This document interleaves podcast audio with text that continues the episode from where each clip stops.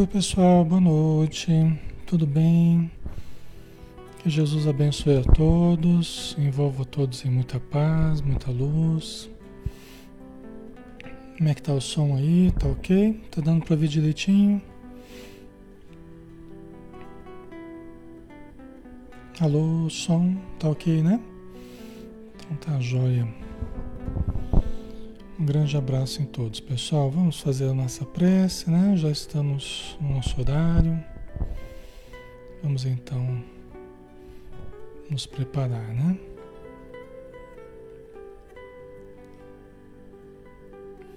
Então vamos fechar os olhos, vamos pensar em Jesus e vamos nos colocar nessa atitude receptiva em que nós nos abrimos para as forças do alto, as presenças do alto poderem agir em nosso corpo e em nossa alma, nas nossas energias e nos nossos sentimentos, nos nossos pensamentos, nas nossas emoções, para que possamos transmutar as nossas forças para que se tornem mais sublimes, mais diáfanas, e os nossos sentimentos para que se clareiem ao sol da bondade divina. Obrigado, Senhor Jesus, por estarmos juntos novamente. Que todos possamos aproveitar ao máximo este momento e angariarmos mais informações, mais conhecimentos, estudando-nos, investindo no estudo do Teu Evangelho. Ajuda-nos, Senhor, a compreender, a discernir para melhor organizar o nosso interior e assim termos mais clareza perante a vida e perante nós mesmos. Envolva todos os irmãos e irmãs, todos os amigos queridos, encarnados e desencarnados, e também os irmãos que sofrem, também encarnados e desencarnados, nos hospitais, em todos os ambientes onde se busca a melhora do ser humano, o tratamento, a regeneração, a transformação, o amparo, que sejam abençoados, Senhor. Que toda boa vontade seja aproveitada para promover o ser humano. Obrigado por tudo e que a tua paz permaneça conosco. Que assim seja.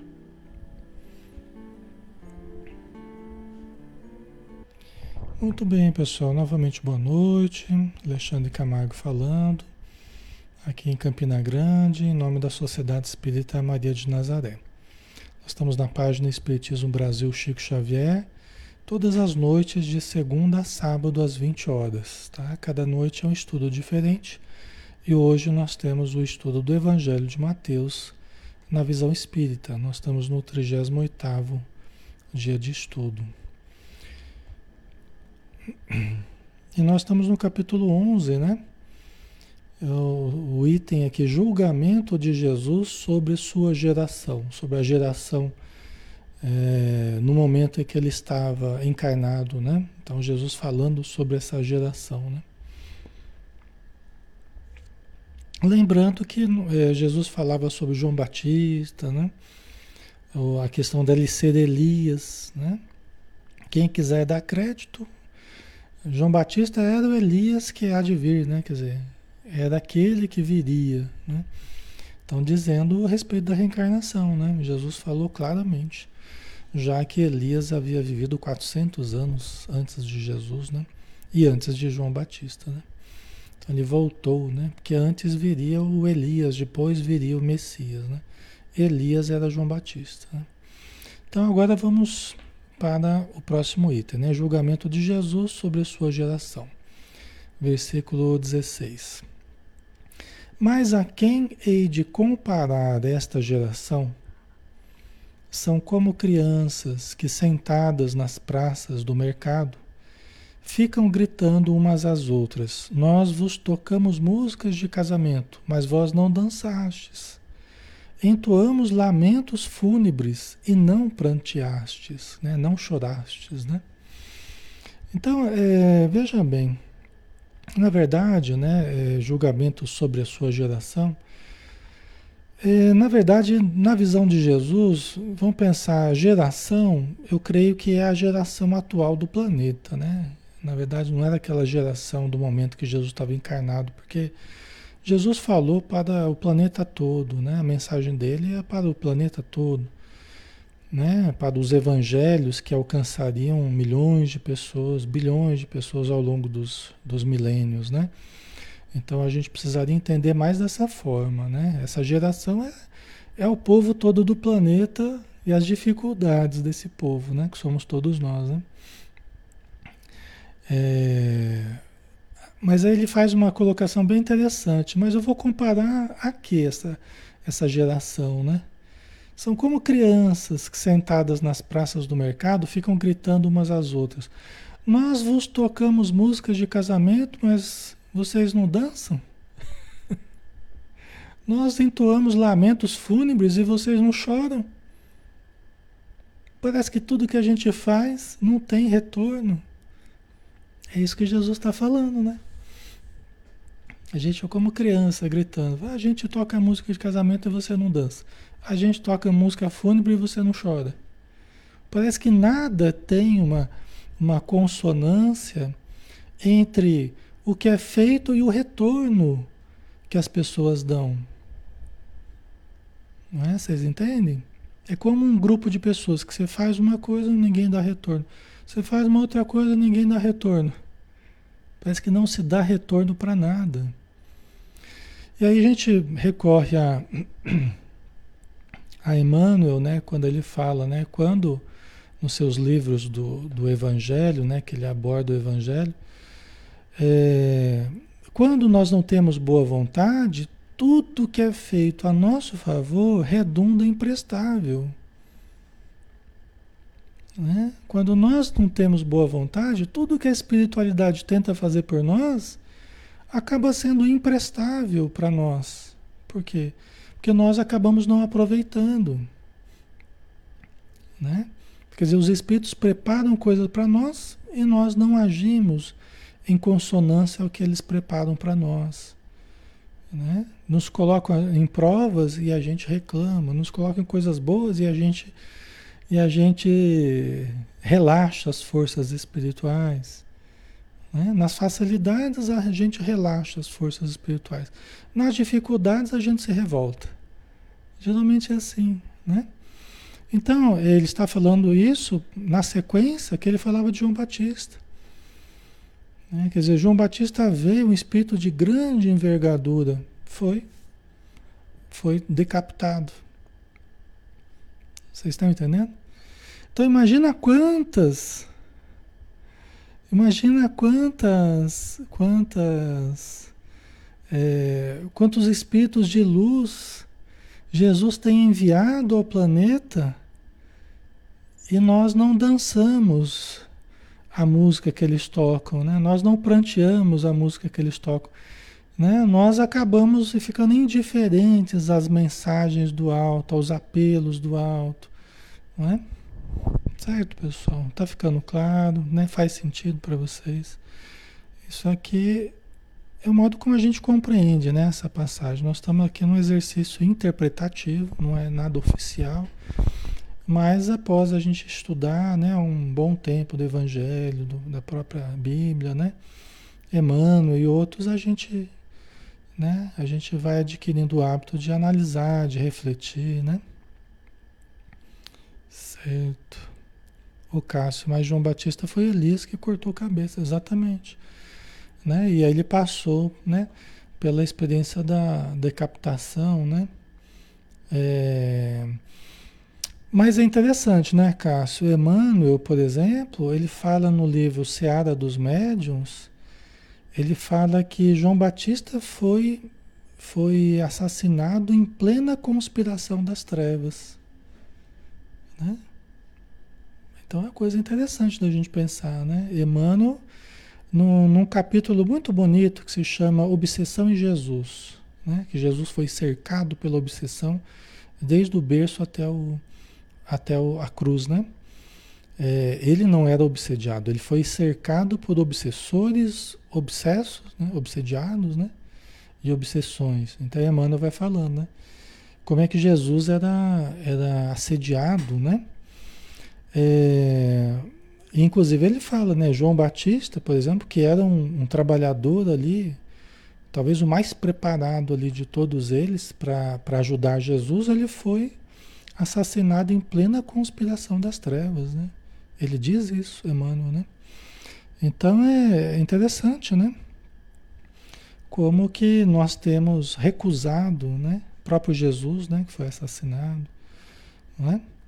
A gente, a gente tem recusado as oportunidades, né? De, de evolução, né? De aceitar os profetas, aceitar as orientações dos espíritos elevados, né? Então é mais ou menos por aí, né? Com efeito, aí ele volta a dizer sobre João, né? Com efeito, veio João que não come nem bebe e dizem: um demônio está nele. Né? Falando de João Batista, né? Não é João Evangelista, João Batista, né? Então Jesus dizendo, ó, com efeito veio João, João Batista, que não comia nem bebia, ele levava uma vida muito austera ali na, nas margens do, do, do, Rio Jordão, ali onde ele batizava as pessoas, né? se vestia com, com simplicidade, né? É, se alimentava com simplicidade né? e falava, era muito inspirado. Né? E aí as pessoas falavam, ele está com demônio. Né? Aí Jesus continua no versículo 19, né? Veio o filho do homem, ele, Jesus, que come e bebe. Né? Jesus tomava um vinho junto com os, os, discípulos, comia lá um peixinho, comia as outras coisas lá. Que come e bebe, se alegra ali de estar junto com, com, com seus seguidores e dizem: Eis aí um glutão e beberrão, amigo de publicanos e pecadores. Mas a sabedoria foi justificada pelas suas obras. Né? Quer dizer, então, é, o pessoal está sempre insatisfeito, né? Mais ou menos isso que Jesus está dizendo. O pessoal está sempre insatisfeito. Estão sempre reclamando. Tudo que é feito para ajudar a evolução, as pessoas que vêm para ajudar essa geração, o povo do planeta, né? E, e, e, agora, naquele momento, ali a região da Palestina, né? Nada redunda em, em mudança nessas pessoas, né? Nada redunda em mudança. Por quê? Porque as pessoas estão sempre reclamando, sempre é, achando motivos para ficarem indiferentes né? ao que está sendo falado, ao que está sendo proposto. Né? A Solange até hoje é assim. É, então, exatamente. É só a gente falar coisas um pouco mais sérias, um pouco mais profundas. Acabou. né? Só as pessoas realmente interessadas né? É que ficam, é que resolvem realmente investir, né? Então, é, demonstra a imaturidade ainda da, da população, né? Que tem fugido da luz, essa é a verdade. Tem fugido da luz, né? A gente tem fugido das lições da, da, do amor, da luz que Jesus, da verdade, né? Que Jesus veio trazer. Ele e todos aqueles que vêm é, em seu nome, né, para ajudar a humanidade, tá? Certo.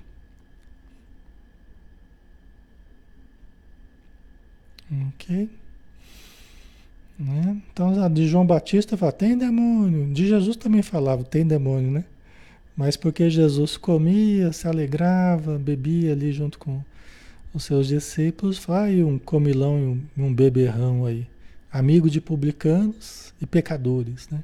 Quer dizer, tudo as pessoas acham motivo para falar mal, né? Sempre olhando mais o lado sombra do que o lado luz, né? Não que o Jesus tenha um lado sombra, não é isso que eu estou dizendo, mas sempre olhando nas coisas e nas situações aquilo que supostamente possa ser alguma coisa ruim. E às vezes nem é, né? Tá? Ok. Certo. Então começou a verberar as cidades onde havia feito a maior parte dos seus milagres, por não se terem arrependido. Ele começou a, a criticar, ele começou a falar de uma maneira mais contundente a respeito das cidades onde havia feito a maior parte dos seus milagres. Né? Nos milagres entendamos, né? Os fenômenos que Jesus proporcionou, né? Porque na visão espírita não há milagre. Tá? Na visão espírita não há milagre. Milagre enquanto uma derrogação das leis da natureza. Então, nesse sentido, não há milagre. Tudo o que acontece em termos de fenômenos é, é, conforme as leis divinas. Nada é fora das leis da natureza. Né? Compreendendo as leis da natureza também, as dimensões espirituais, a existência dos espíritos e tudo mais, né? Tá? Então, nesse sentido, a gente precisa sempre lembrar de algumas palavras, tem algumas palavras-chave aí que o Espiritismo entende de uma forma diferente, tá?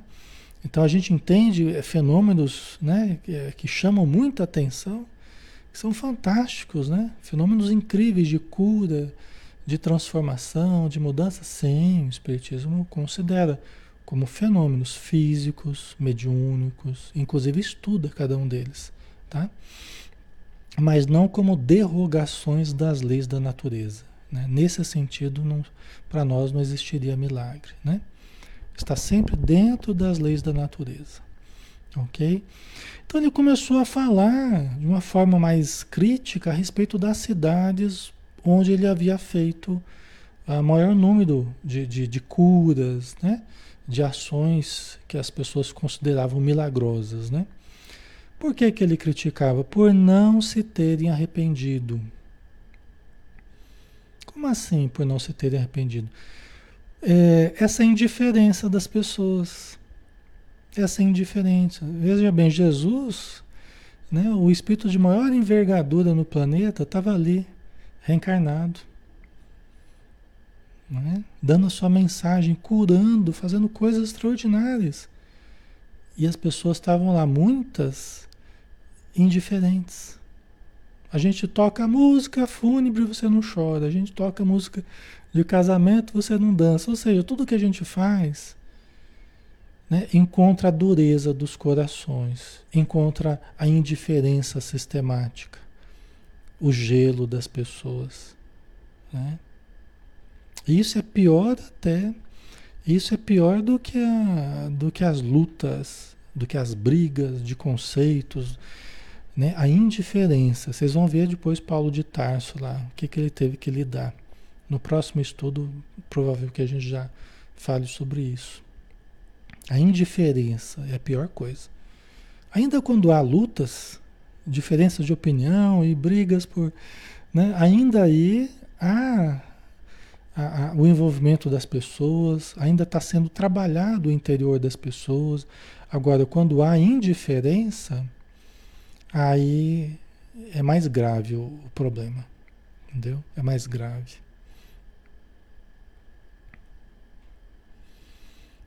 Ah, Dani, como assim Jesus reencarnado? Não entendi, desculpe minha ignorância. Olha, Jesus esteve materialmente, né? Então ele estava reencarnado, né? Ele estava, nasceu como uma criancinha, nasceu. A gente não, não comemora o, o Natal de, de Jesus, né? Então ele estava encarnado, né? Ele passou por uma reencarnação, porque ele já esteve reencarnado muitas vezes. Não certamente aqui no planeta, mas ele fez a evolução dele em outros orbes. A gente tem estudado no livro dos Espíritos, né? A encarnação nos vários mundos, tal. Então Jesus esteve aqui encarnado, né? Tá? Certo?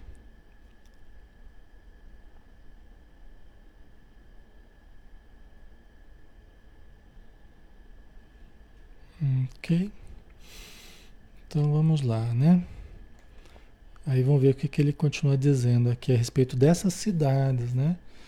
As cidades ali à beira do lago, que foram as que mais receberam de Jesus. as cidades ao la, ao, é, na beira do lago de Genezaré, ou mar da Galileia, né? Aí ele começa dizendo, ai de ti Corazim, ai de ti Betsaida, porque se Tiro e, Sid, e Sidon, né, ou Sidônia, né, depende da tradução, mas Tiro e Sidon, né, mais conhecido, tivessem sido realizados os milagres que em vós se realizaram, há muito se teriam arrependido vestindo-se de silício e cobrindo-se de cinza.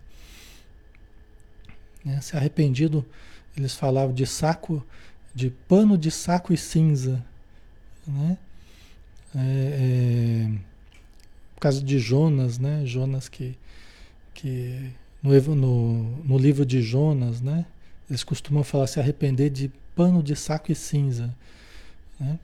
É, porque no livro de Jonas conta o episódio em que Jonas foi chamado por Deus para ir até a cidade de Nínive. Né? A cidade de Nínive, se eu não me engano, é a Babilônia, né? Eu acho que é a cidade de Nínive para chamar as pessoas ao arrependimento. Né? E ele chegou na cidade e falou assim: olha, é, a cidade vai ser destruída em 40 dias. Já pensou?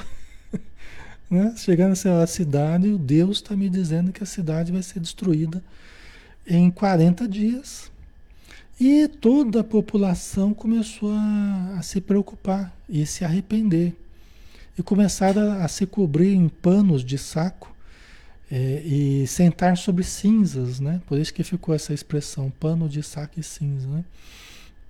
E aí, ao final de um certo período, Deus teria. Foi tão. Foi tão houve tanta adesão, houve tanta adesão no arrependimento ali, que Deus teria mudado de ideia, resolveu não destruir mais a cidade. Né? Então, isso, mas virou um símbolo do, do, do arrependimento no, no Antigo Testamento, né? Então aí Jesus falou, porque sim Tiro e Sidon, né, duas cidades antigas também, né, tivessem sido realizados os milagres que em vós se realizaram, há muito se teriam arrependido, vestindo-se de silício e cobrindo-se de cinza. Né? Quer dizer, vocês receberam muito, as cidades aqui no, na beira do lago receberam muito. Né? É, é lógico que se espera muito também. Né? A quem muito foi dado, muito será pedido. Né? Mas é, Jesus já estava percebendo que não havia, a, a, a, sua, a sua voz não ecoava do jeito talvez que ele imaginaria que poderia ecoar. Né? A, o modo como as pessoas estavam reagindo à sua mensagem talvez ainda não foi do modo como ele gostaria que fosse. Por isso que ele diz, ai de ti, Corazim, ai de ti, Betsaida. Né? Por quê? Porque Jesus, na sua antevisão, na sua presciência, na sua pré-cognição, né, a capacidade de antever os acontecimentos, de saber onde é que vai dar esse negócio, né, ele já estava vendo o que, que ia acontecer. Porque o que acontece com o povo que não dá ouvidos aos alertas? O que acontece com uma população que não dá ouvidos aos chamados? aos alertas, às, às orientações do bem. O que acontece com essa população? Né? Se ela não ouve os apelos do bem, vai acabar tendo que ouvir os apelos da dor. Né? Assim é uma pessoa, assim é uma população. O que acontece com uma pessoa se ela não ouve os apelos do bem? Né?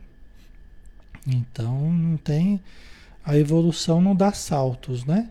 Então as pessoas acabam, se elas demonstram tamanha dureza de coração, tamanha dureza de entendimento, como é que se vai transformar isso? Aí tem que virar dor mesmo, que é um recurso didático, mais, mais contundente, vamos dizer assim, né? É apenas um outro método, né? É um outro método. Quando você afasta o amor, você aproxima a dor. Quando você aproxima o amor, a dor se afasta. São apenas dois métodos de, de, didáticos, né? Que Deus usa para nos educar. Certo? Ok? Então ele já percebia que se aquelas pessoas estavam demonstrando tamanha dureza, o que que quebra a dureza? O que que quebra a rocha? Tem que ser alguma coisa bem dura para quebrar a rocha, né? É a dinamite que, que quebra a rocha, né? Mas eu vos digo, no dia do julgamento haverá menos rigor para Tiro e Sidon, ou Sidônia, do que para vós né? Corazim, Betsaida, as cidades que ele estava falando na beira do lago, né? E tu, Cafarnaum, que também era outra cidade na beira do lago, né? Por acaso te elevarás até o céu? Antes até o inferno descerás. Né? Quer dizer, por acaso você vai se elevar até o céu? E olha que Jesus, né? Ele, ele ele estava ali no que hoje seria o Oriente Médio, né? A Palestina, hoje está lá Israel e outros, outros países ali nas redondezas, né? O chamado Oriente Médio, né? Então veja como é que como é que está ainda, né? O palco de guerras lá, de disputas, de, né? A, belicosidade até hoje ali naquela região, né? Então já houve muita destruição e ainda é um, um barril de pólvora, né? A, aquela região lá. Mas é uma região que recebeu muito. Não só de Jesus, mas dos discípulos, de Paulo de Tarso e vários outros, né? Certo? Então você vê que a dureza, né? É, Jesus ele teria vindo entre os judeus Diz Emmanuel que era o povo mais orgulhoso. Era o pessoal que necessitava mais ali. Dos que vieram de fora, era o povo mais orgulhoso. Jesus veio no meio deles ali. Né? No plano espiritual, quando os recebeu no plano espiritual, quando vieram de outros, de outros ambientes né, planetários, Jesus os recebeu e fez a promessa para eles que ele viria em tempo oportuno para ajudá-los todos aqueles povos, né? Ele realmente, por isso que todos os povos tinham a promessa de que viria alguém especial para para ajudar, né? Um salvador, né? Então você vê na tradição dos povos, é porque Jesus reuniu esse pessoal no plano espiritual e prometeu que viria em tempo oportuno, né? E realmente, em tempo oportuno ele veio e trouxe a sua mensagem. E ele veio bem no núcleo mais denso ali, que era entre os judeus, né? Até onde o Emmanuel nos ensina, né? Certo? No livro A Caminho da Luz, né? Certo? Então ele sabia o que ia acontecer com essas cidades, né? O futuro, né? As destruições, as guerras, né? Mas eu vos digo, no dia... Ah, isso aqui já foi, né? Ah, tá. É que eu, eu errei aqui no coisa.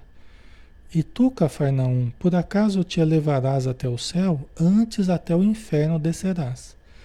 Porque se em Sodoma, né, Sodoma e Gomorra, né, que duas cidades que ficaram célebres pela, pela dissipação e tal, né, se em Sodoma tivessem sido realizados os milagres que em ti se realizaram, ela teria, com, teria permanecido até hoje até a época que Jesus estava encarnado ali, né? Porque eram cidades muito antigas, né? Tá? Então veja que Jesus não é conhecedor de toda a história do planeta, porque ele, ele construiu essa história junto com seus, os seus enviados, né? Ele como governador do planeta Terra, ele acompanhou essa história né, de todo o planeta e sabia tudo o que já havia acontecido, né? Ok.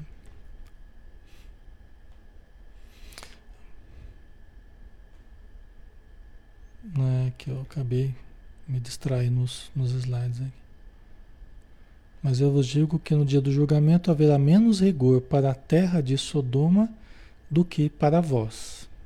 Né? Quer dizer, já está alertando, né? Que o negócio ali, pela dureza do, do coração deles, no dia do julgamento, onde a justiça divina se, se faria é, perceber de uma forma mais contundente, seria maior rigor para aquela região do que para a terra de Sodoma. Né? Dia do, dia do julgamento, até outro dia a gente estava falando, né? É muita referência à época da transição, né? Porque o grande julgamento para essa geração que virá Jesus com, né, com os santos anjos, tá?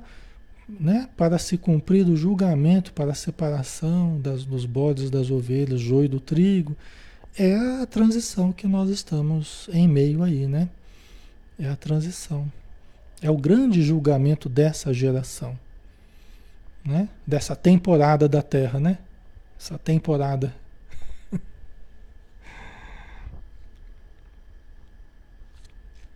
Essa temporada de, de provas e expiações, né? Nós vamos entrar na próxima temporada, temporada da regeneração. A era da regeneração, a, o nível né, de, de regeneração.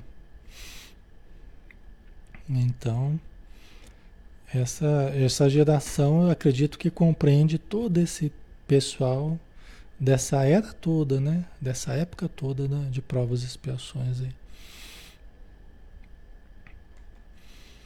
Ok, vamos lá, mais um pouquinho. Aí no próximo item, né, o Evangelho revelado aos simples. Capítulo 11, versículo 25. Por esse tempo, pôs-se Jesus a dizer: Eu te louvo, ó Pai, Senhor do céu e da terra, porque ocultaste estas coisas aos sábios e doutores e as revelaste aos pequeninos. Sim, Pai, porque foi do teu agrado, assim foi do teu agrado. Né? Então, inclusive, o que ele está dizendo, né? tudo que ele disse é, porque aqui nós estamos bem na sequência direta mesmo, né? É, tudo que ele falou a respeito do que iria acontecer, ai de ti Corazim, ai de ti Betsaida, tá, ele está né, profetizando aí, né? Então eu te louvo, ó Pai, porque ocultaste essas coisas aos sábios e doutores. Aqui, sábios e doutores, né? Dá a entender, pelo que a gente conhece do, do Evangelho, né? O Evangelho segundo o Espiritismo, tá? São aquelas pessoas que é, têm um pretenso saber, ou têm até um saber grande das coisas do mundo, as coisas materiais, mas não tem um saber espiritual. Não tem um saber profundo, tem um saber apenas horizontal, não um saber vertical do espírito, apenas a horizontal da matéria. Está cheio de doutores e sábios nas faculdades, nas universidades, que não acreditam em Deus. Não acreditam nos evangelhos, não acreditam no espiritismo, não acreditam em espírito, reencarnação, vida após a morte. Não tá? Né? Então, é, Jesus está fazendo uma distinção aqui, né? Entre é, a capacidade dos ditos sábios e doutores de de enxergar ou não a verdade. E os pequeninos, os simples, os humildes, os sem, sem formação acadêmica, né? e o quanto que eles são capazes né?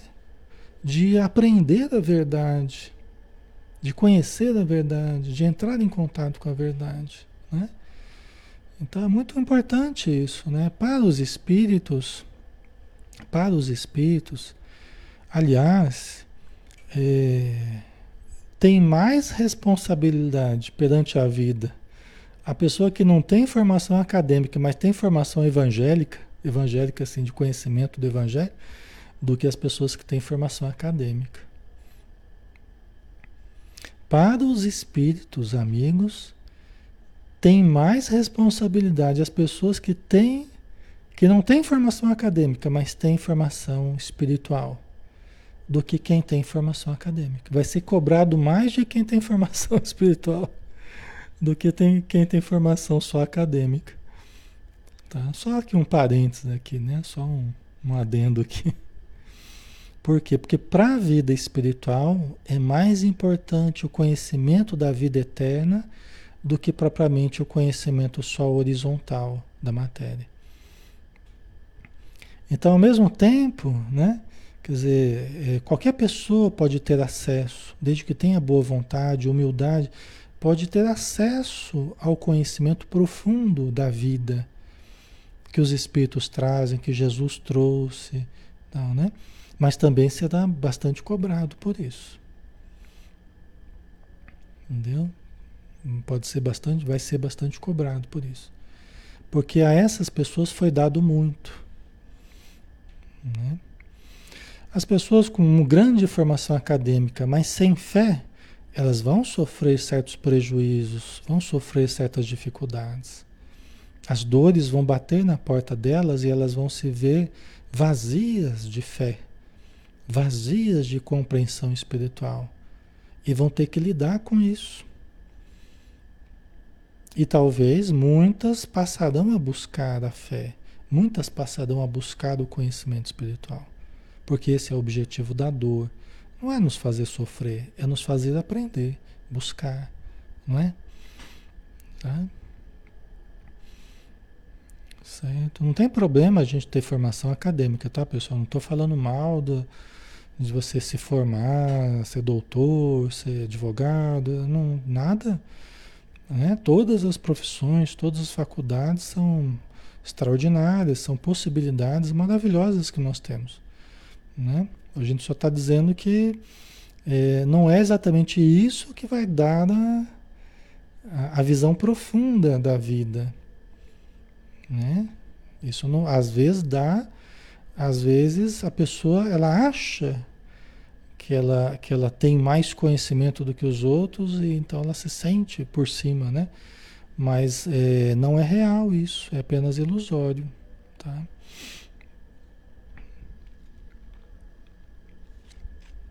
Pode ter conhecimentos técnicos, né, a respeito de certas áreas específicos, tá? Mas, mas é apenas isso, né? O conhecimento se restringe a isso, né? Tá? Ok.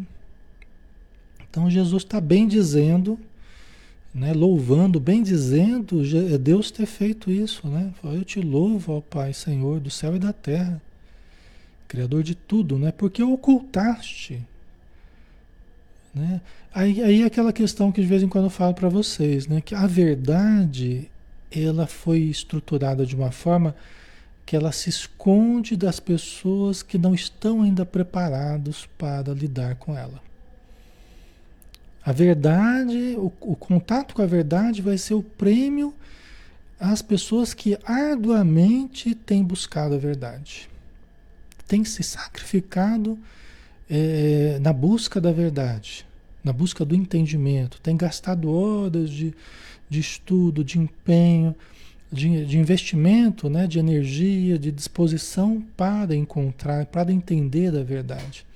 A verdade será o prêmio para essa pessoa né, pela sua busca árdua, né, que implica em processo de depuração. Né? A verdade, ela não está é, isenta da necessidade de depuração. Né? Por isso que os Espíritos dizem né, que quanto mais nós nos purificarmos, quanto mais nós nos, nos melhorarmos, mais a gente vai enxergar Deus, a gente vai sentir Deus. Né? Quer dizer, o contato com a verdade e a limpeza interior, elas têm íntima relação. Lembra daquele vidro que a gente falava que a gente tem que limpar o vidro para a gente poder enxergar? Né? Outro dia atrás a gente falava dessa imagem, né? Nós temos que limpar o vidro para poder enxergar o sol da verdade que está lá irradiando, para todos nós, né? Mas nós estamos com o vidro lá todo sujo, todo embaçado. Nós precisamos limpar esse vidro para enxergarmos a verdade. Então existe uma correlação entre evolução e acesso cada vez maior à verdade, tá? A visão que a gente vai tendo vai sendo uma visão cada vez mais ampla né? A consciência vai se ampliando, o sentimento vai se ampliando E a visão a respeito da vida vai se ampliando também. Certo? Ok, pessoal.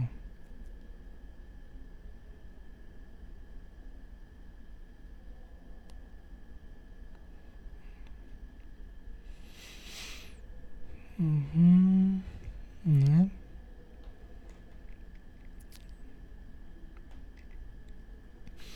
Aí, tudo me foi entregue por meu Pai.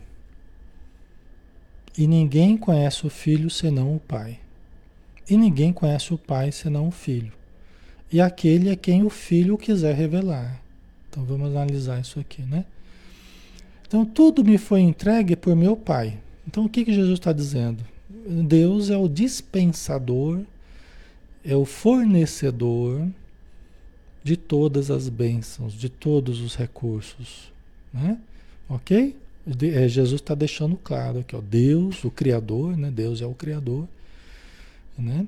Então, Ele é o fornecedor de todos os recursos que a gente, desculpa, que a gente usufrui. É o fornecedor de todo conhecimento, de todo sentimento, né, de todas as potencialidades que a gente usufrui, de todos os recursos materiais, energéticos, tudo, tudo. Deus é o fornecedor. Tudo me foi entregue por meu Pai. Então Jesus está dizendo isso, né? Deus é o seu fornecedor, né? E ninguém conhece o Filho senão o Pai. Né? Quer dizer, quem, quem melhor conhece a nós, os filhos, né? E é no caso Jesus, senão Deus. Né? Quem conhece a cada um de nós melhor, senão Deus? Né? Deus nos conhece profundamente. Deus nos conhece entranhadamente, né? Deus nos conhece absolutamente, né? Já que Ele nos criou, né? E ninguém conhece o Pai senão o Filho. Aquele que já se colocou, somos todos filhos, né? mas a gente vê uma certa distinção, né? É, quando a pessoa assume a condição de filho de Deus. A pessoa assume a condição de filho de Deus. Né? Inclusive nas bem-aventuranças Jesus fala sobre isso, né? né?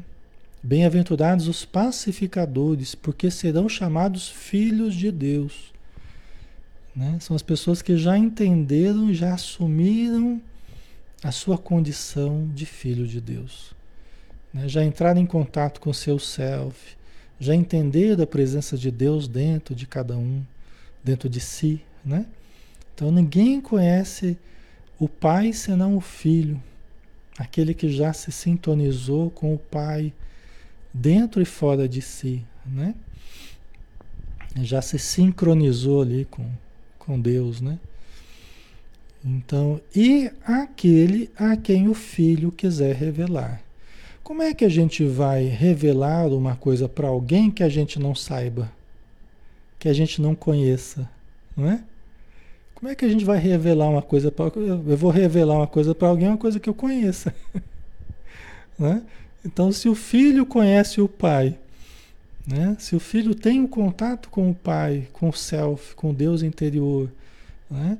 Então isso habilita essa pessoa a ir revelando isso a quem ele quiser revelar.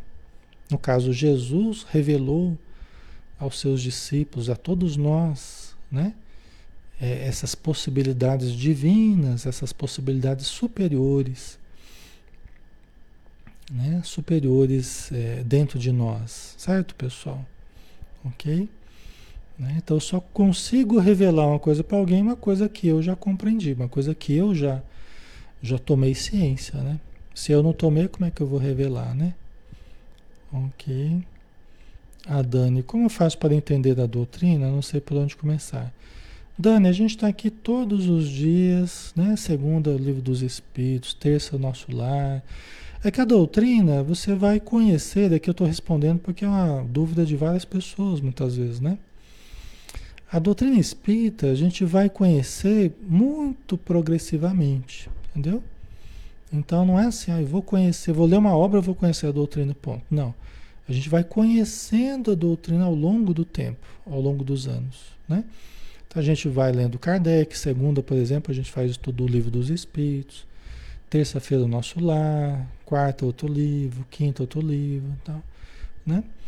Então a literatura é vasta, tá? E nós temos bastante, é, nós temos tempo pela frente para ir estudando, né? Tem gente que fala assim, Alexandre, qual é o melhor livro para começar a ler? Para entender a doutrina, né? Qual é o primeiro livro, o melhor livro? Eu falo, não tem o melhor livro, o primeiro livro, não existe isso. Né? O melhor livro é aquele que desperta o seu interesse. Porque adianta eu falar, ah, é o livro dos Espíritos. E a pessoa vai ler e fala, ah, não estou entendendo nada aqui no livro dos Espíritos. Né? Eu falo assim, o melhor livro é o Evangelho. E a pessoa ainda não não está muito sintonizada com o Evangelho. Ela gosta mais da parte científica, ela gosta mais de um romance, né?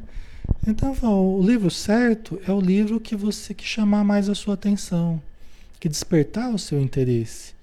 Porque a gente, quando a gente sente desejo de ler, e quando a gente pega gosto por estudar, por ler, nossa, aí a gente vai em frente. Né? Aí com o tempo a gente vai se deparando com as obras de Kardec, com as obras de Emmanuel, né, de Joana de Anjos, aí a gente vai começando a ter um gosto mais particular, né? Então não tem o livro certo, né? O, o, o livro dos Espíritos é o primeiro, mas nem todo mundo consegue pegar ele e ler, né? Muita gente tem dificuldade com a primeira leitura ler o livro dos Espíritos, né? Então depende, às vezes um romance, às vezes um romance cai melhor, a pessoa começa a entender de forma mais gradativa, né? O Evangelho, começa a ler páginas do Evangelho, tá? Então depende de cada pessoa, né? Por isso que quando alguém me pergunta assim, eu gosto de saber que, que tipo de livro você gosta de ler, né? Que tipo de livro te agrada mais? Ah, eu gosto livro de poesia. Ah, então tem vários aqui que eu posso te indicar. Livros espíritas de poesia. Ah, não, eu gosto de livro científico. Bom, então tem uns livros bem interessantes aqui que você vai gostar. Porque ela faz uma conexão, ela faz uma conexão direta com o que ela já conhece. De repente a área científica, né?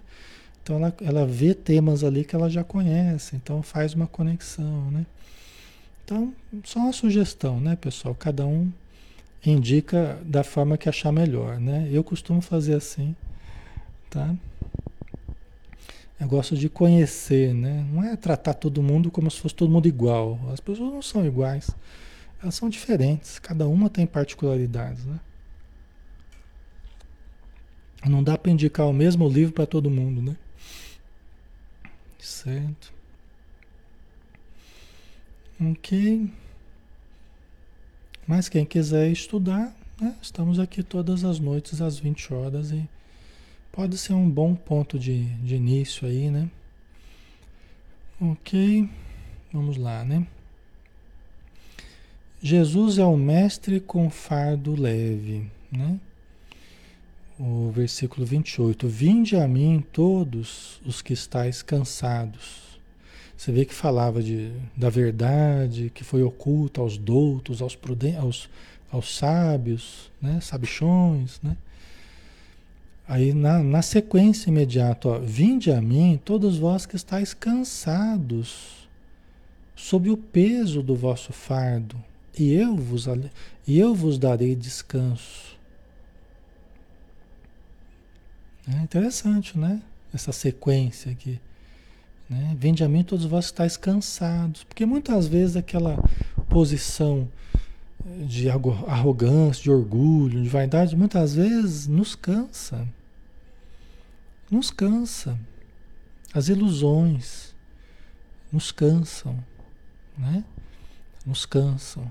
No final a gente acaba esgotado, correndo para um lado para o outro sem se preencher, né? Sem fazer coisas significativas, vivendo da imagem, vivendo da, apenas do glamour, né? mas sem coisas realmente que toquem o sentimento. Né?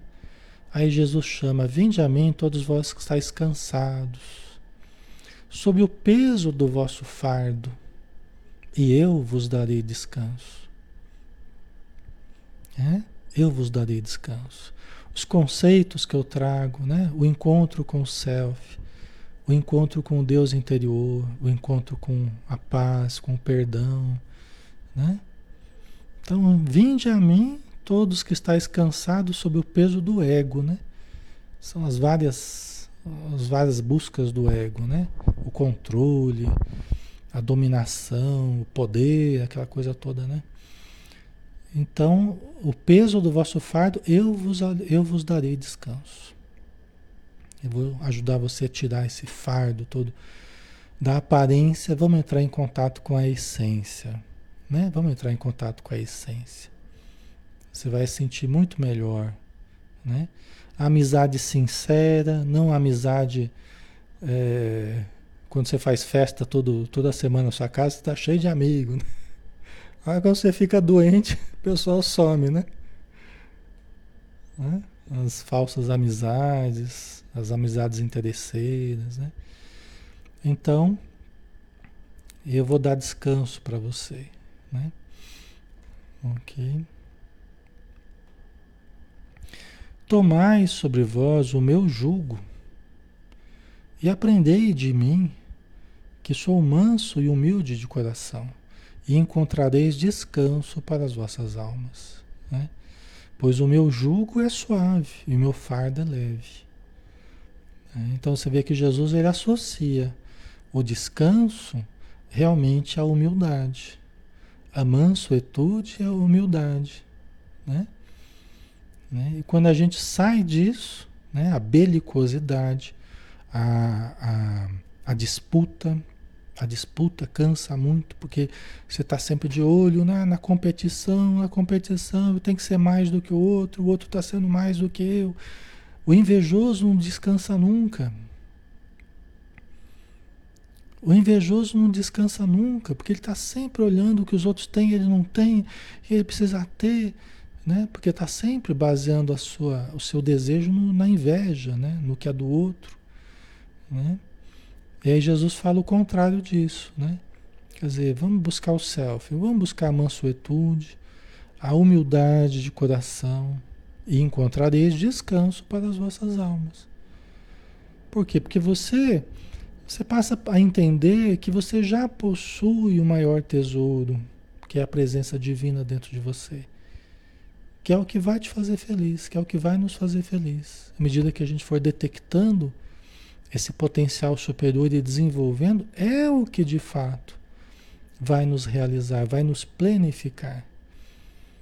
Né? Não são as coisas de fora, embora as coisas de fora são úteis, nós vamos usufruí-las, vamos usá-las, vamos conquistá-las, mas elas não são tudo para nós. Elas são apenas um meio para nós nos planificarmos. Elas não são a planificação. Elas são um meio para que nós nos, para que a gente viva aqui na Terra, né? Para que a gente trabalhe, para que a gente se motive, para que a gente aprenda, estude, conviva, né? Mas não é a realização. A realização vai ser que o reino de Deus está em vós, né? O reino de Deus está em vós. Não procureis aqui e acolá, né? Então, quando a gente acha o reino de Deus dentro de nós, aí a gente encontra o descanso. Não o descanso da ociosidade. Agora eu vou descansar. Né? Não é o descanso da ociosidade, é o descanso de encontrar a paz. Puxa vida, eu corria tanto em busca disso, porque eu achava que a paz, que o bem-estar ia estar sempre nas coisas de fora, nas pessoas. Eu tenho que possuir aquela pessoa, eu tenho que possuir aquele bem, eu tenho que possuir né? Aí de repente você começa a entender que não. Né? Aí tem aquela frase, né? Pedir todas as coisas para usufruir da vida. Foi-me dada a vida para fruir de todas as coisas. Né? Então a gente acha que todas as coisas vão trazer a felicidade. E aí a gente tem que entender que nós já temos né, o reino de Deus dentro de nós, só precisamos detectá-lo né? A gente passa a fruir de todas as coisas que já existem né? Fora de nós. Certo? Ok, pessoal.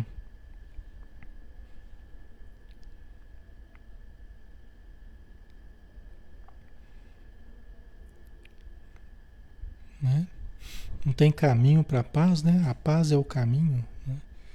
Ah, eu estou ansioso para viver em paz. Nunca vai encontrar então, porque a ansiedade não combina com paz, né? Vamos começar agora aqui o exercício da paz, nos pacificando conosco mesmo, né?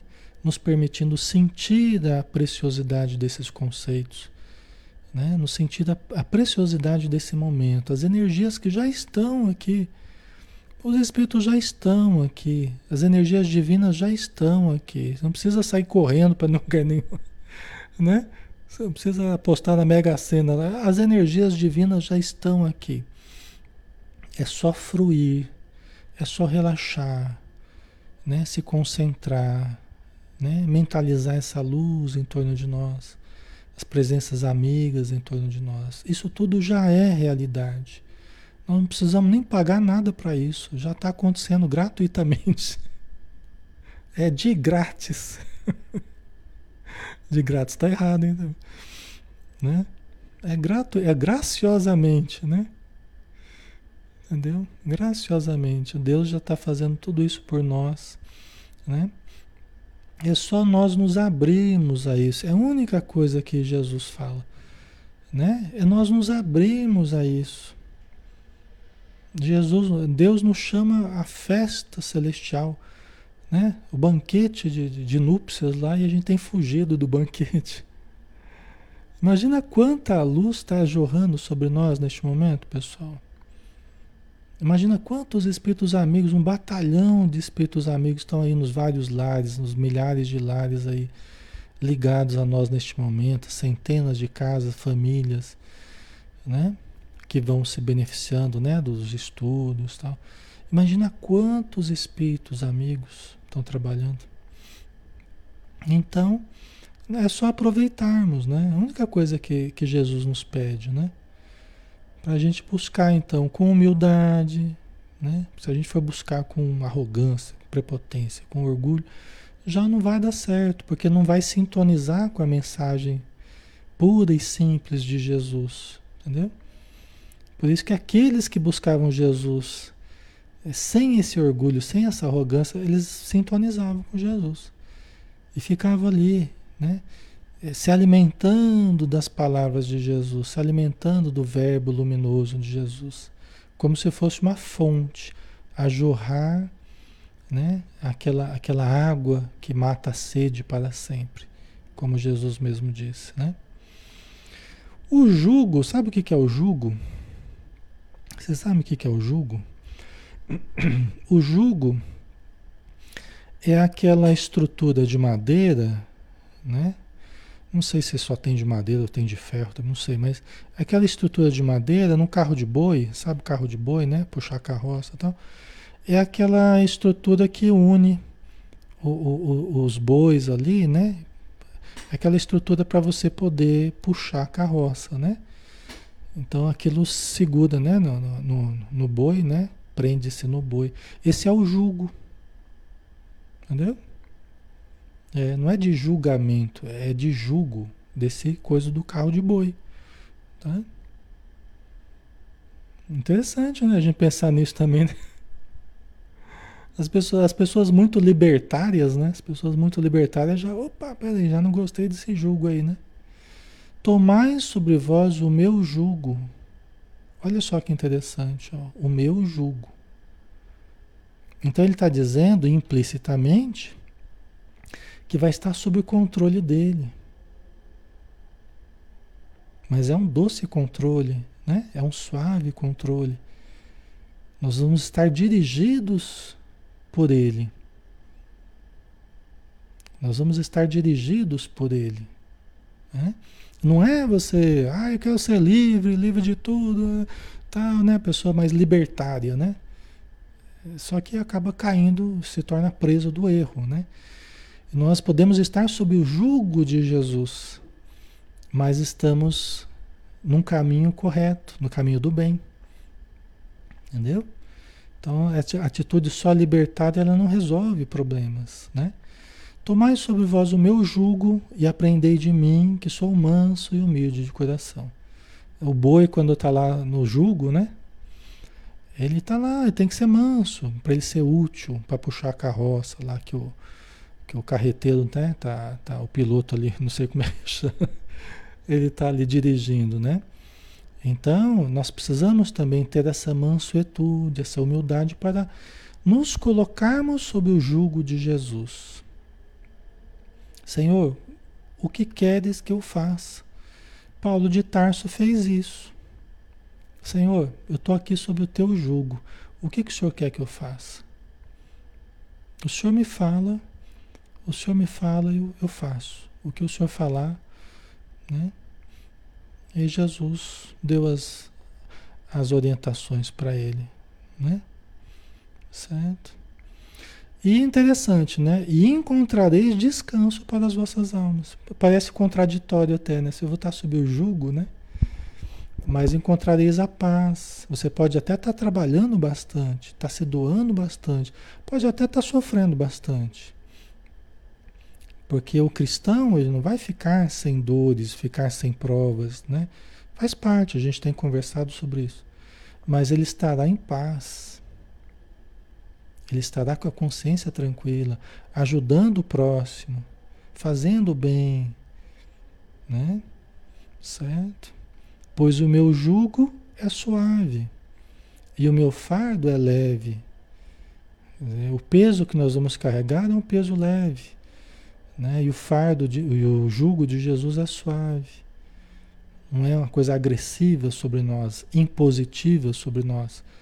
Os obsessores são assim, eles querem nos colocar sob o jugo deles, só que o jugo deles é, é espinhoso, é problemático, o fardo deles é bem pesado. E Jesus está nos propondo o oposto disso. Tá? Ok? Muito bem, né, pessoal? Deixa eu ver aqui, mas acho que já acabou aqui, ó. É, acabou, deu certinho aqui. Tá certo, né? Mas é gostoso, né, pessoal? É, não é julgo, é julgo, né? Exatamente, Yara, isso mesmo. É, não é julgamento, não, né? É, tá? É gostoso, né? Porque a mensagem de Jesus é simples, né? Isso aqui é uma coisa que é muito muito sintética, né? em frases específicas você vê uma profundidade, uma clareza, né? É só a gente estudar um pouquinho que é, é muito fácil de entender, não é nada complicado, né? Tá? É uma característica dos espíritos elevados, né? E a simplicidade no, na sua mensagem, tá? Ok, vamos lá então fazer a prece final, né? Agradecemos então tamanhas bênçãos que nós temos recebido, Senhor Jesus. Tu és o nosso nosso modelo e guia, o caminho da verdade e da vida. A porta que conduz ao Pai, o pão da vida e a luz do mundo. O leite que fortifica os fracos, a água pura que jorra matando nossa sede para todo sempre. Então que nós possamos beber dessa água, nos fortalecer desse leite, desse alimento que vai gradativamente nos dando os nutrientes necessários para a nossa formação espiritual, para o nosso entendimento profundo da vida, para o equilíbrio do nosso coração e para a harmonização das nossas emoções. Ajuda-nos, Senhor, a conviver melhor com os nossos parentes, amigos, companheiros de trabalho. Ajuda-nos a, a, conviver melhor com a vida e aproveitarmos esses recursos, esses mananciais infinitos que jorram constantemente sobre todos nós. Então, a nossa gratidão a Ti e a Deus, nosso Pai, Criador. Que assim seja. Muito bem, pessoal. Obrigado, tá? Pelo carinho de vocês. É sempre uma alegria muito grande estar junto com vocês. Vocês são muito queridos, muito, muito fraternos e eu me sinto extremamente honrado de estar com vocês, tá bom? É, um grande abraço. Amanhã a gente está junto aqui no, no, no estudo da ação e reação, tá? Às 20 horas também, tá bom? Um abração, até mais.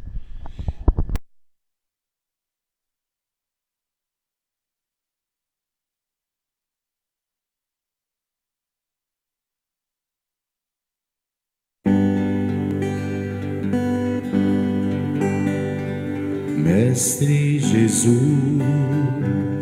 do alto do monte ensinou, sua voz como um canto ecoou. Me ensine o caminho, Senhor, do reino de paz. Disse Jesus, bem-aventurados sois vós, o sal da terra, que brilhe a vossa luz, a luz do mundo. Bem-aventurados sois vós, os pobres de espírito. Bem-aventurados sois vós que estáis aflitos. Bem-aventurados sois vós, os pacíficos, que brilhe a vossa luz, a luz